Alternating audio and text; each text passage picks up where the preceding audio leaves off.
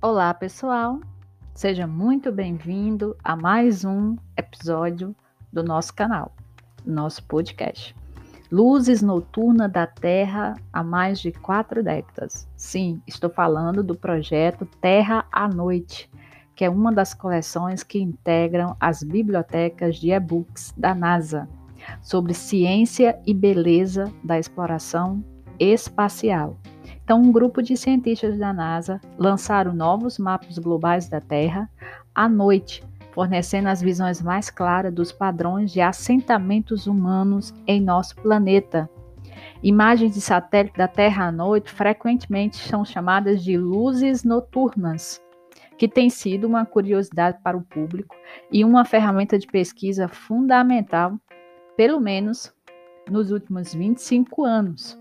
Hoje é possível você baixar essas imagens no site da NASA gratuitamente, inclusive dentro de um formato GeoTIFF, abrir em um dos programas de geoprocessamento que você conhece, que você domina, fazer um recorte exatamente para o estado que você mora e também para o município que você mora. Então, é, pega exatamente a abrangência de todo o território nacional e também mundial. Então, eles forneceram uma imagem ampla e muito bonita, mostrando como os seres humanos moldaram o planeta e iluminaram a escuridão. Elas produzidos a cada década ou mais, essas imagens geraram centenas de usos e dezenas de projetos de pesquisa na área econômica, social e ambiental. Então, desde o seu lançamento em 2011 é, e aperfeiçoamento em 2012, esses mapas noturnos da Terra, os pesquisadores eles vêm analisando dados de luzes noturnas e desenvolvido um novo software e também algoritmos para tornar esses dados mais claros, mais precisos e prontamente disponíveis. Então, uma equipe de pesquisa no sistema de informação e dados de satélite de observação da Terra também tem trabalhado para integrar dados noturnos aos serviços de navegação de imagem global da NASA e ferramentas de mapeamento de visão do mundo.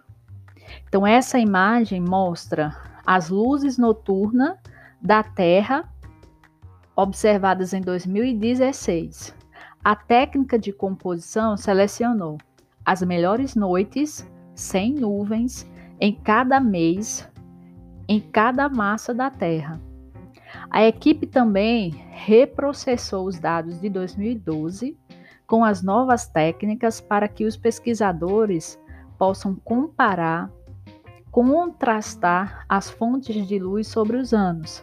No final de 2017, essa equipe forneceu vistas diárias de alta definição da Terra à noite. Então, para fazer os novos mapas, eles examinaram as diferentes maneiras como a luz é irradiada, espalhada e refletida pela superfície terrestre, atmosférica e oceânica. O principal é, desafio nas imagens noturnas de, de satélite é você levar em conta as fases da Lua, que variam constantemente a quantidade de luz, embora de maneira bem previsível. Da mesma forma, vegetação sazonal, nuvens, cobertura de neve e gelo, até emissões atmosféricas fracas. Então, tudo isso muda a forma como a luz aparece em diferentes partes do mundo. Então, os pesquisadores, eles vêm, desde então, desenvolvendo técnicas de sensoriamento remoto que ele possa filtrar essas fontes de luz externa e obter um sinal melhor, mais consistente de como os padrões, os processos impulsionados pelo homem estão mudando. Então, o processamento aprimorado move os sensores mais perto do seu potencial total de observação de luz fraca, até a escala de uma lâmpada de rodovia isolada ou de um barco de pesca. Essas observações são feitas diariamente por volta de 13h30 e 1h30, hora local, em faixas verticais de 3 mil quilômetros, indo de polo a polo. O instrumento mais poderoso do satélite é o VIIRS, que detecta fotos de luz refletidos da superfície da Terra e da atmosfera em 22 comprimentos de ondas diferentes. Então, esse sensor ele inclui uma banda diurna noturna especial, um sensor de pouca luz que pode distinguir luzes noturnas com seis vezes melhor resolução espacial e 250 vezes melhor resolução de níveis de iluminação do que os sistemas de imagens mais antigos.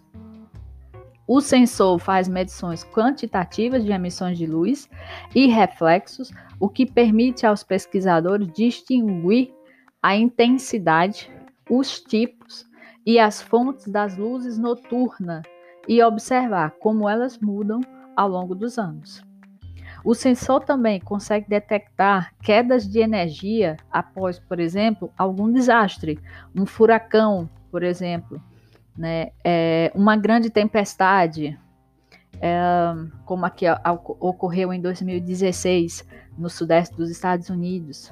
Né? Então, a equipe de resposta ao desastre da NASA forneceu os dados de forma muito rápida, tanto para o gerenciamento é, da emergência, quanto também para o é, a, para que a equipe conseguisse regulamentar a questão da, da energia, integrar informações é, com muito esforço né, de, de recuperação.